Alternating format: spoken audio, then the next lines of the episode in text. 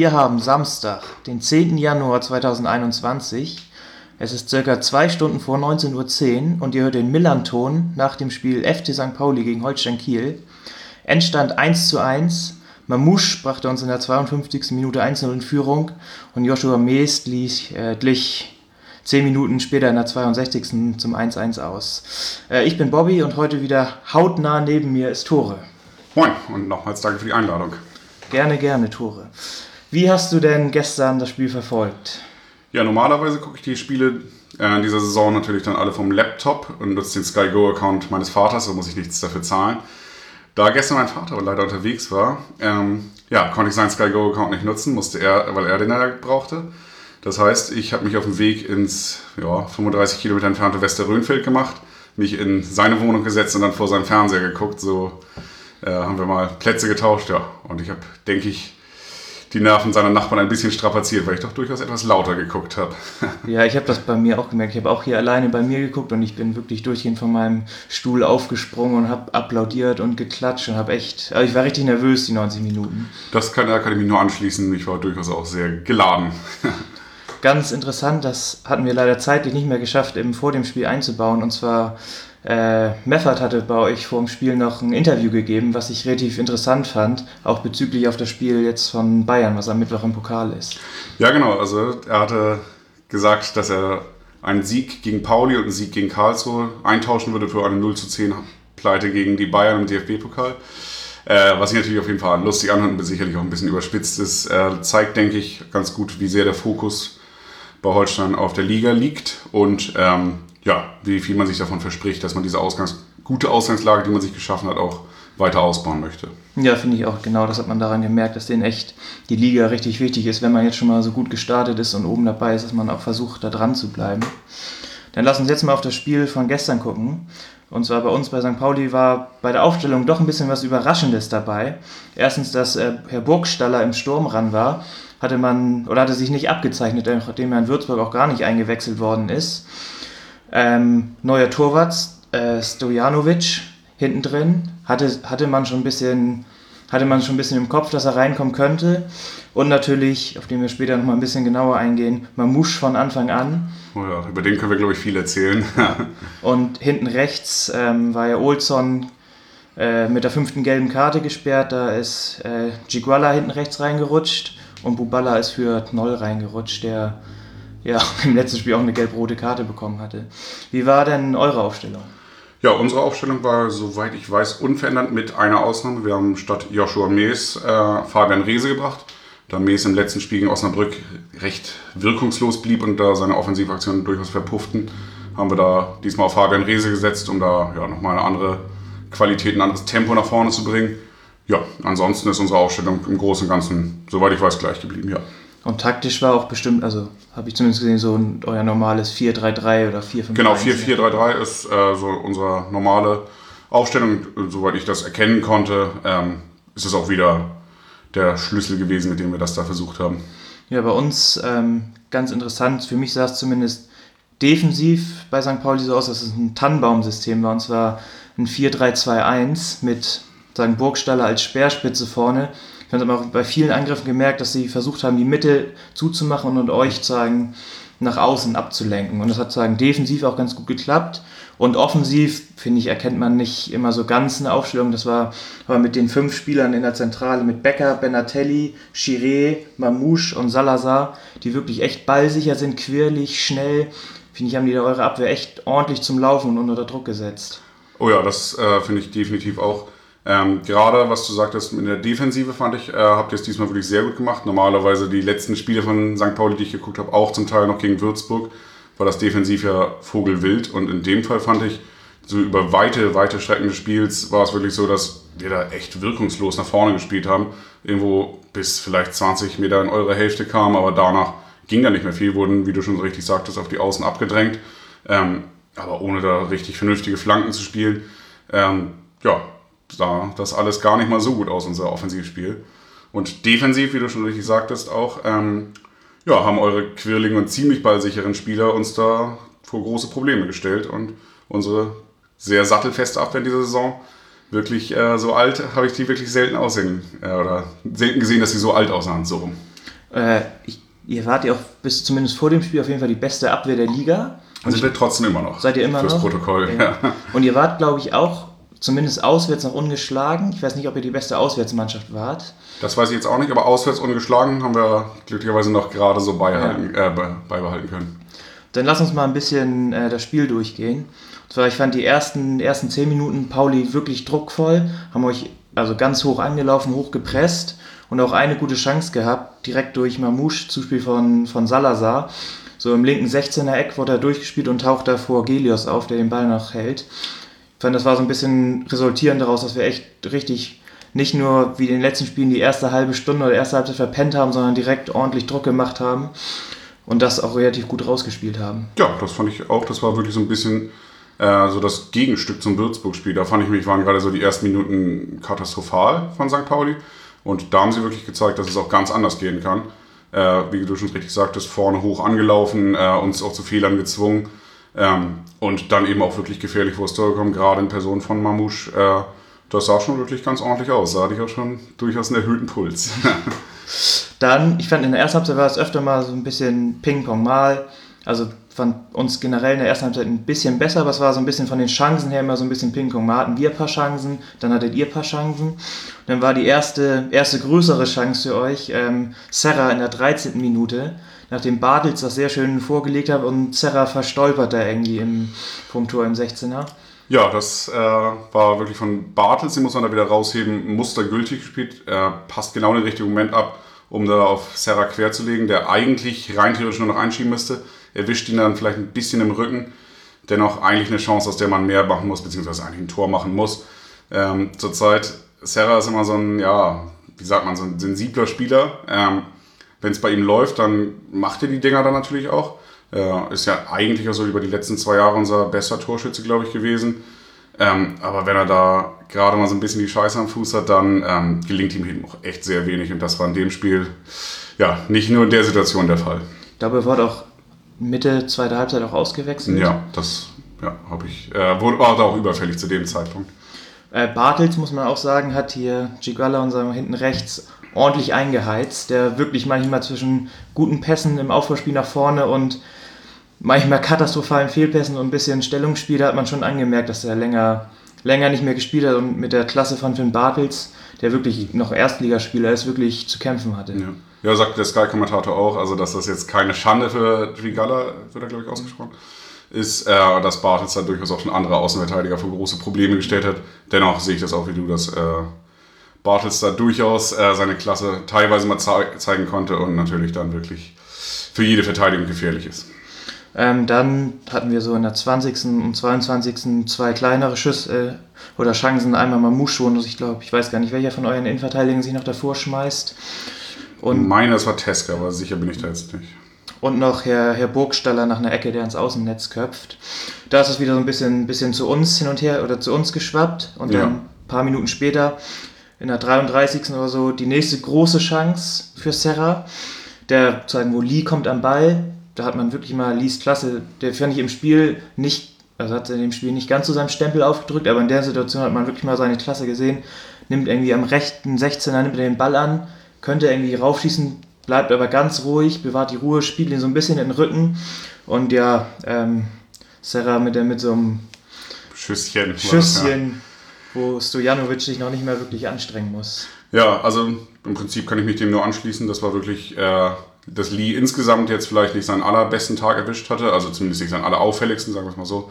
Ähm, in der Situation aber wirklich bewahren, glaube ich, sehr wenige Spieler so die Übersicht und so die Ruhe und ähm, macht auch wirklich alles richtig, legt ihn rüber zu Serra und dem wiederum fehlt, fehlt dann die Ruhe, dass er da vielleicht auch äh, ein bisschen genauer zielen, ein bisschen genauer abschließen kann, sondern versucht er sofort irgendwo ähm, aufs Tor zu kommen und ja, dann kommt eben wirklich dieses halbgare Schüsschen raus, wo euer Torwart dann wirklich wenig Probleme hatte, den dann aufzunehmen.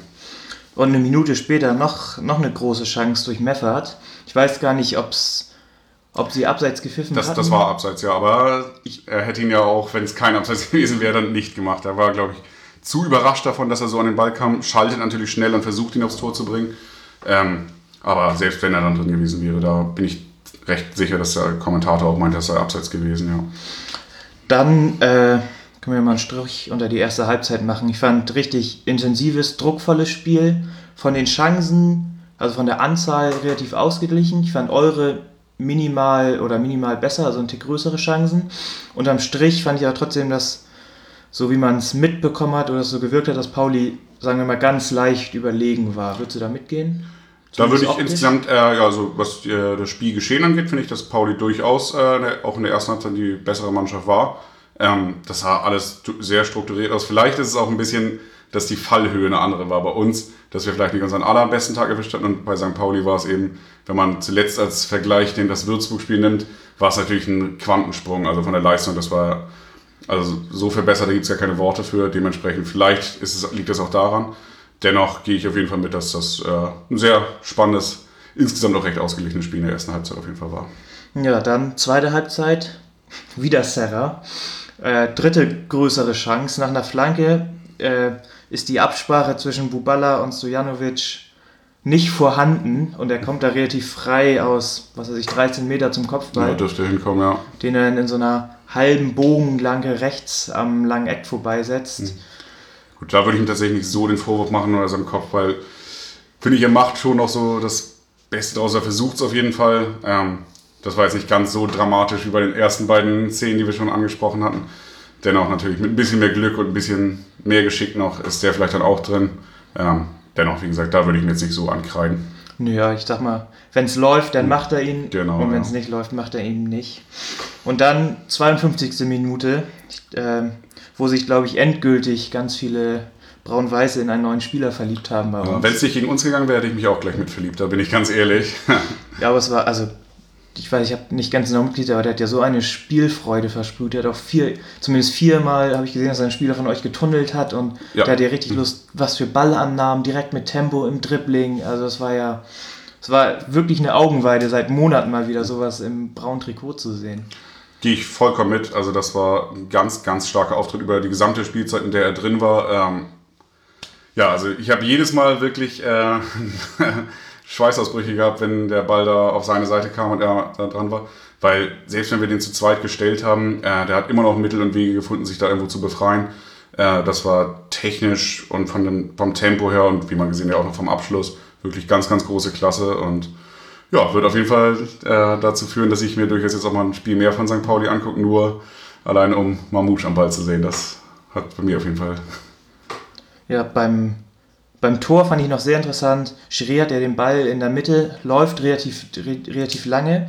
Burgstaller ist auch noch am Anfang wie ähm, Mamouche auf der rechten Seite, macht dann aber einen sehr guten Laufweg, den man sagen links rüberläuft oder in 16er links reinzieht und das sagen so Mamouche den Platz auf der rechten Seite kriegt, den dann äh, Chiré perfekt in Lauf spielt und dank dem Laufweg von Burgstall hat er dann genug Zeit, den Ball einmal anzunehmen im 16er und ihn dann wirklich links oben unter, das, äh, unter die Latte zu nageln. Hat er ihn noch angenommen? Ich meinte, er hatte wirklich direkt durchgezogen. Also ich bin nicht ganz sicher, ist ja letztendlich auch egal. Es war technisch auf jeden Fall mustergültig. Aber ich meine tatsächlich, das war sogar ohne Ballername, was ja die Leistung sogar noch ja. höher heben würde, aber sei es drum. Ähm, und zu Burgstelle auch noch vielleicht ein, zwei Worte, finde ich nämlich auch, dass natürlich abschlussmäßig, was ja eigentlich seine Kernkompetenz vielleicht als Stürmer äh, sein sollte, sah vielleicht das eine oder andere Mal wieder ein bisschen unglücklich aus. Dennoch hat er sehr, sehr viel geackert, viele Räume gerissen, genau wie in diesem Fall. Ähm, und finde ich, kann man durchaus auch als sehr positive Leistung hervorheben. So ja. hatte ich zumindest mitbekommen. Ja, also ich total, also auch vorne im Anlaufen und auch was er sagen, defensiv dann auch noch weggemacht hat und sagen auch genauso, also genau der Laufweg vom Tor ist ja auch total wichtig. Auf jeden Fall. Und es war ja bei Schalke in den letzten Jahren leider auch so, dass er im Abschluss ein bisschen unglücklicher war. Aber vor ein paar Jahren in Nürnberg äh, in der zweiten Liga, da war er noch ein richtiger Knipser. Ja. Deswegen bleibt irgendwie mal zu hoffen, dass er irgendwann, wo er war jetzt auch lange verletzt, dass er auch, sagen, auch noch in der Hinsicht noch wichtig für uns werden kann. Ja, das kann ja durchaus passieren. Jetzt mit äh, so spielstarken Leuten um ihn rum äh, erhöht das sicherlich auch die Wahrscheinlichkeit, dass er da vielleicht mal richtig bedient wird und dann auch mal wieder einer reinfällt. Ja. Dann fünf Minuten später die riesige Chance für uns auf 2-0 zu stellen. Wieder Mamouche, mhm. der irgendwie den Ball annimmt und erst so tut, als er zurückdribbeln würde, sich dann aber einmal dreht und irgendwie, ich glaube, fast zwei oder drei Spieler von euch. Also mindestens zwei, aber könnte auch sein, dass noch ein dritter dabei war. Aber ja, ich glaube, beide Innenverteidiger hat er da hops genommen, wie man so schön sagt. Und dann schön aufs Tor zuläuft, 1, 1 zu 1 gegen Gelius, der aber den Ball echt richtig stark hält. Ähm, und das war eigentlich die Mega-Chance. Zwei, also nicht das, bei uns weiß man natürlich nie, aber es wäre eine Möglichkeit gewesen, zumindest das Spiel in mehr, noch mehr in unsere Bahn zu lenken. Ja, auf jeden Fall. Also ich habe äh, den schon drin gesehen, vor allem weil ich ja durchaus jetzt schon 55 Minuten Mamouche äh, davor erleben durfte. Deswegen war ich mir schon fast sicher, dass der da auch noch drin sein wird. Aber ja, Gelios definitiv ein Riesenkompliment aussprechen, dass der da so rauskommt und sich so groß macht. Ähm, dass er ihn dann natürlich oben an der Schulter, glaube ich, erwischt, ist natürlich immer ein bisschen glücklich, aber hat er äh, sich trotzdem wirklich äh, sehr hervorgetan und war wirklich mal wieder eine klasse Leistung von Gelios. Ja, ich hatte dann schon leicht negatives Gefühl. Das ist ja oft so, wenn man sie vorne nicht macht, dass man bestraft wird. Ähm, denn 62. hat Mees den Ausgleich gemacht, wurde, glaube ich, erst ein paar Minuten vorher eingewechselt. Der war, glaube ich, wirklich erst wenige Minuten drin, ja. Ich glaube, es war, es war nach einer Ecke, die geklärt wird, aber dann Bartels an den zweiten Ball kommt. Dann schön einmal Chiguala nass macht, schön einmal mit der, mit der Sohle rüberzieht, dann mit dem schwachen linken Fuß reinflankt und Mees dann total zwei frei zwischen Ziereis und Bubala. Genau, Bubala war da wirklich sehr, sehr weit weg. Das ist mir durchaus auch aufgefallen. Ja, steht da so frei. Ähm, da konnte auch Mees, der nun wirklich nicht als Kopfballungeheuer bekannt ist, äh, sich wirklich ein bisschen die Ecke aussuchen, hat ihn dann auch sehr schön da reingeköpft. Ja. Ja, ich finde, da merkt man, dass wir in der Innenverteidigung gefühlt jeden Spieltag mit, mit zwei anderen Spielen oder generell die Vierer-Abweckkette. Ja, da fehlt auf jeden Fall echt die Abstimmung. Das hat man so im Moment zum Beispiel gesehen. Gab auch noch ein paar andere Momente, wo man so ein bisschen, denke ich, ein flauen, flaues Gefühl im Bauch hatte als St. Pauli-Fan. Aber ja, das mit dem einen Gegentor ist es ja noch ganz gut ausgegangen. Ja, ich fand äh, Stojanovic ein, zweimal unsicher beim, beim Rauskommen und auch mit der Aktion bei Serra kurz nach der Halbzeit wo er sagen, die Absprache mit Buballa nicht da war. Aber trotzdem fand ich, obwohl er ein, zwei Mal ein bisschen unsicher war, dass er wirklich hinten trotzdem Souveränität und auch Sicherheit ausgestrahlt hat. Gehe ich mit. Ich finde, er ist auch durchaus wieder so ein richtiger Schrank. Mhm. der hat schon Eindruck gemacht. Er war auch, ich habe ihn auch einige Male gehört, dass er da Anweisungen laut äh, stark da irgendwie seinen Mitspielern gegeben hat. Äh, mit denen auch abgeklatscht und also sich auf jeden Fall direkt vollumfänglich integriert hat. Dementsprechend, ja, finde ich, hat überwiegend auch äh, einen positiven Eindruck gemacht. Eine Frage hätte ich dazu, und zwar, wieso warst du dir schon so sicher, dass er sein Debüt feiern kann? Also war Brodersen vorher so schlecht? Äh, oder äh, Brot wo, in, woran lag das? In Fürth hat er, ist sozusagen auch, oder man hat Himmelmann öfter angekreidet, dass er in der Strafraumbeherrschung nicht oder nicht, nicht so gut ist. Ja. Deswegen wurde, also auch deswegen wurde Brodersen gebracht und vor allen Dingen im letzten Spiel oder nicht äh, in, in Würzburg, sondern in Fürth. Mhm. Da ist er vor dem Gegentor auch schon zweimal bei einer Ecke komplett drunter weggelaufen. Das ist ein schlechtes Zeichen. Ja, hat dann den Ball fallen lassen mhm. ähm, zum 1-0 von Kräuter Fürth. Dann noch in der Nachspielzeit einen Ball nicht festgehalten, wo Nielsen mhm. dann aus ein paar Metern vorbeischießt. Aber er konnte sozusagen in den, in den vier Spielen nicht wirklich überzeugen. Mhm. Und, wenn du, und wenn du drei Torhüter hast ja. im Kader und im Winter neun verpflichtest, mhm. Also du wirst ihn ja nicht verpflichten, um oh. ihn als Zweiten auf die Bank zu setzen. Ja, okay, gut, das, das macht natürlich wirklich, das ergibt wirklich Sinn. Äh, was ist denn mit Dennis Smarsh? Der war ja eigentlich auch hoffnungsvoll dazu gekommen, um ich mal den Durchbruch zu schaffen. Der ist da irgendwo... Ist komplett raus. Ich hatte mich auch dick gewundert. Ich hatte eigentlich mhm. gedacht, dass er nach der Vorbereitung, da war mhm. auch ganz gut, dass er der zweite Torwart mhm. war hinter Himmelmann. Ja. Ähm, dann haben sie sich auch manchmal abgewechselt, wer als Zweiter auf der Bank mhm. saß. Aber wo denn jetzt entschieden worden ist, dass Himmelmann sozusagen aussortiert wird oder nicht mehr spielt oder was auch immer, hm. ähm, wurde sich dann für Brodersen entschieden. Okay, ähm, gut. Warte, mich nochmal interessiert, weil Brodersen ja gerade erst quasi reinrotiert war, an Himmelmann dann, der nun wirklich ewig eure Nummer 1 war, vorbei und jetzt so drei, vier Spiele später dann eben schon wieder draußen ist. Aber gut, wenn er findet er neuer Stojanovic, ja. ja. hat er durchaus nicht den Eindruck hinterlassen, als müsste man da jetzt nochmal schnell wieder umstellen. Nee, glaube ich. Aber es wird im Sommer dann interessant, weil ich, wenn, also wenn das klappt mit Sujanovic, dann wollen die den, glaube ich, auch fest verpflichten, oder gehe ich mhm. mal davon aus. Wenn es wirklich interessant was Marsch ist, glaube ich, nur ausgeliehen. Ähm, oder kann zurück zu Hertha, ich weiß mhm. nicht ganz genau, aber der ist vierter Torwart, der wird mhm. zurück wollen, der spielt bei uns nicht. Ja, okay. Ich glaube, Himmelmann wird das nicht mitmachen, wenn er nicht spielt. Er hat ja. das ja selbst mit. Wie alt ist der mittlerweile? Weißt du Anfang 30, würde ich sagen. Aber durchaus noch Vor allem gerade als Torwart in einem ja. Alter, wo er sicherlich nochmal eine andere Herausforderung suchen könnte, ja. Und er hat das damals selbst mitgemacht. Er hat sagen Philipp Schauner abgelöst. Ja. Ähm, der wird das auch nicht mitmachen. Und Brodersen, nachdem er jetzt seine Chance hatte, mhm. auch schon 2,23 ist und mhm. sagen auch sicher nicht spielen wird, werde ich schätzen, dass Stand jetzt, wenn es so weitergeht, die drei Torhüter uns alle im Sommer verlassen werden. Ja, das, da steht ja wirklich ein Unbruch dann an. Naja. Mal wieder. Dann, letzte halbe Stunde, fand ich, waren keine Großchancen mehr. Ich fand Kiel ein bisschen, ein bisschen druckvoller. Ja. Also nicht, dass wir uns, dass wir es nicht wollten, wir wollten auch auf Sieg spielen, aber ich fand Kiel ein bisschen druckvoller ähm, und war in der letzten halben Stunde dem 2-1 ein bisschen näher, wenn man das so sagen kann. Ja, ich fand das Spiel war so ein bisschen wie in der ersten Halbzeit. Es gab, obwohl, also die Chancen, großen Chancen mal rausgestrichen, die gab es danach, finde ich, auf beiden Seiten nicht mehr komplett. Ähm, aber dennoch lebte das Spiel einfach von der Spannung. Also ich war die letzten 20, 30 Minuten, saß ich so angespannt vorm Fernseher, habe da wirklich äh, richtig mitgefiebert. Ähm, jedes Mal, wenn der Ball auch nur so, keine Ahnung, 20, 30 Meter vom Tor entfernt war, habe ich da wirklich schon Scheißausbrüche bekommen, egal auf welcher Seite. Dementsprechend, also ich fand, das war wirklich ein unglaublich gut zu guckendes Spiel, auch noch in diesen 20, 30 Minuten, obwohl die Chancen fehlten. Ähm, mag vielleicht daran liegen, dass man so mitgefiebert hat, weil man Fan eines der Teams ist, aber ich glaube, könnte mir vorstellen, dass man auch als neutraler Zuschauer durchaus diesem Spiel viel abgewinnen konnte. Ja, ich fand es auf jeden Fall richtig intensiv und ja. Für die Nordduelle, die wir hatten, auch fußballerisch eins der, der besten der letzten Jahre. Vielleicht sogar das Beste, würde ich so mitgehen. Das war schon sehr stark, ja. Ich hatte dann in der 94. Minute, obwohl nur drei Minuten hochging, nochmal Hoffnung, weil wir noch eine Ecke zugesprochen haben, bekommen haben. Aber da war es wie in Würzburg die ersten 20 Minuten, da war es hat man es perfekt durch die Außenmikrofone gehört. Vier Ecken, viermal Paccarada. Viermal Variante. Viermal kommt Benatelli an und ruft ganz laut Variante, Variante.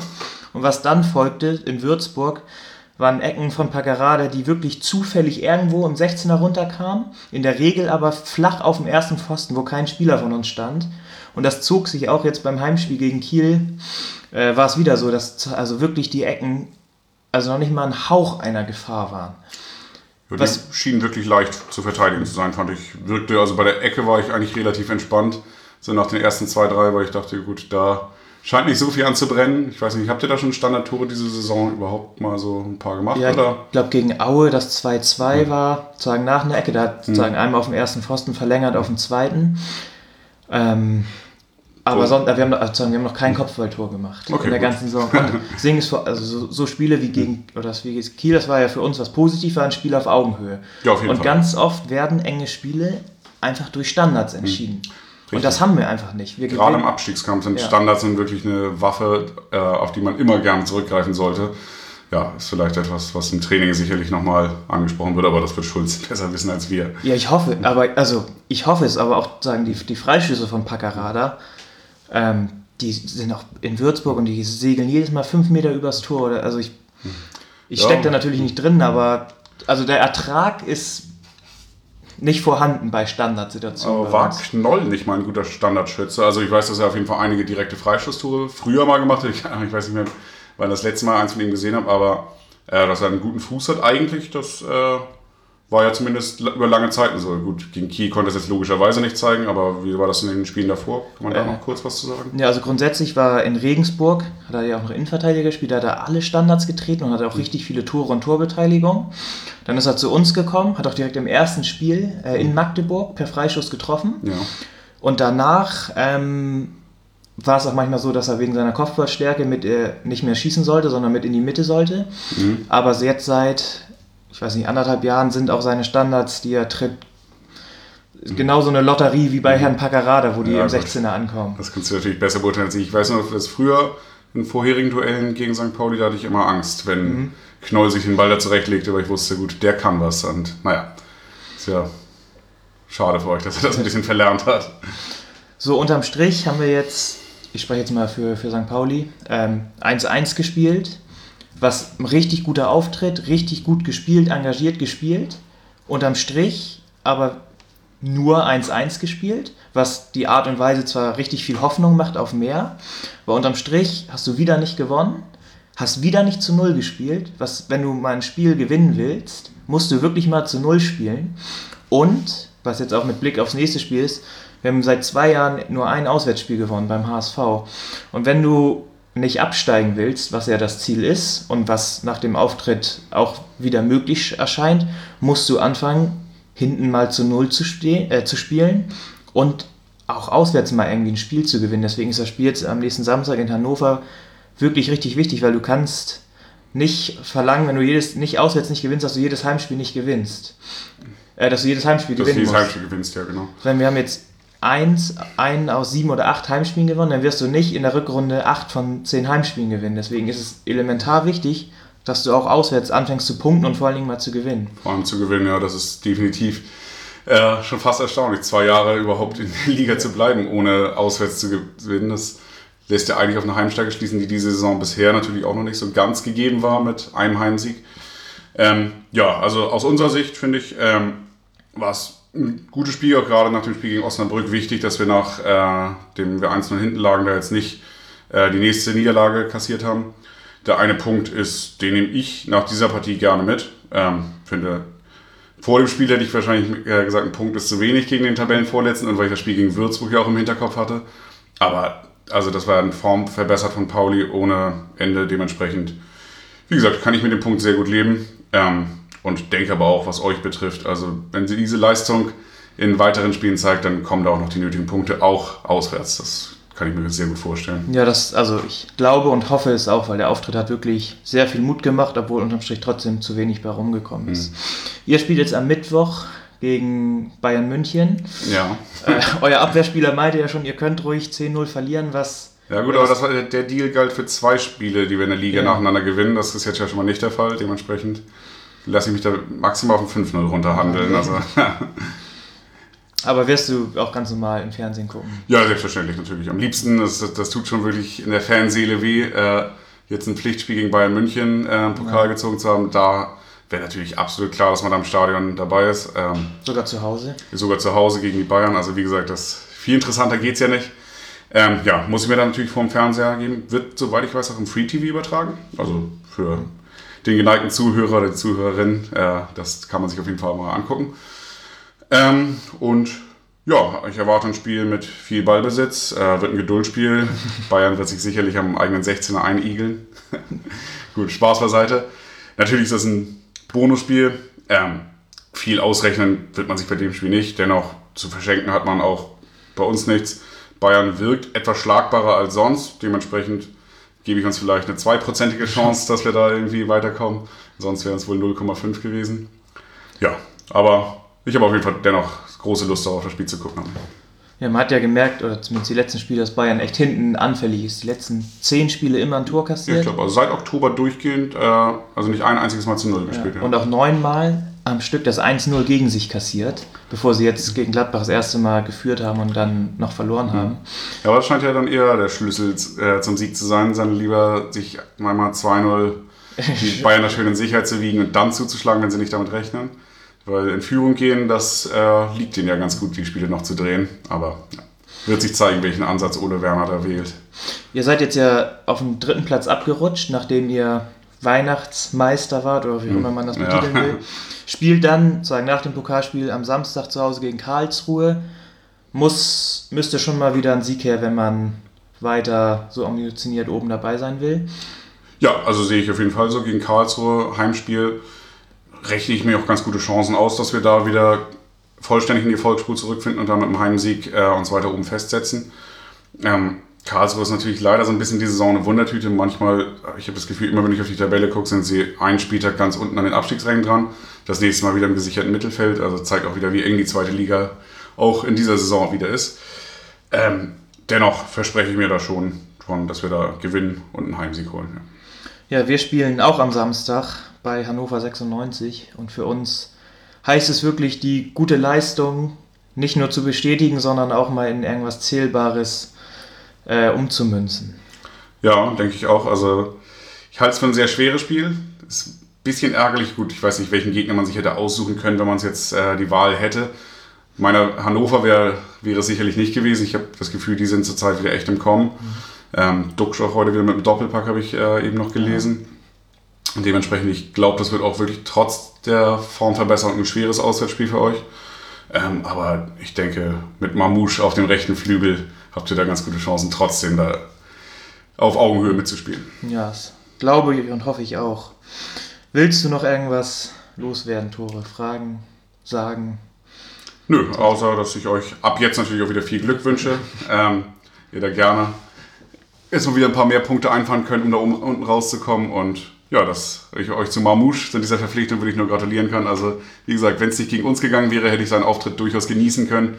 Ähm, so, wie gesagt, hat er mich um einige Jahre altern lassen. Ich hab's, es meinten die, oder meinte der Sky-Kommentator, dass wir im, im Sommer auch schon dran waren an ihm, ihn da mhm. aber noch nicht bekommen haben, aber hartnäckig geblieben sind. Ähm, aber leider natürlich nur Leihspieler ohne Kaufoption. Das ja. kennen wir ja bei uns bei St. Pauli. 100.000 Gebühr habe ich heute gelesen. 100.000 Euro? 100.000 Euro habt ihr für ihn wohl hingelegt. Dafür. Ich denke, für das Spiel, das er da gezeigt hat, könnte das wirklich noch sehr, sehr gut investierte 100.000 Euro gewesen sein. Wird sich zeigen, ob er diese Form so beibehalten kann. Aber ja, mir war vorher kein Begriff und ich mich hat er durchgehend vom, äh, auf jeden Fall vom Hocker gehauen. Ja, mich, mich auch. Es war, es hat mal wieder Spaß gebracht, St. Pauli zuzugucken. Das ist ja auch mal was Schönes. Und vor allen Dingen. Da gehe ich mit, ja. Vor allen Dingen ist es, war es zumindest oft so, dass du, wenn du unten rein, rauskommen willst, musst du halt auch offensiv, musst du mitspielen. Es bringt nichts, wenn du dich hinten, hinten reinstellst und. Auf Standard hoffst normalerweise. Ja. Und das ist ja bei euch auch eher so ein Manko. Nee, aber mehr würde ich nicht loswerden wollen. Und kann nur sagen, dass es mir sehr viel Spaß gemacht hat, hier zu Gast zu sein. Und das gern wieder machen würde.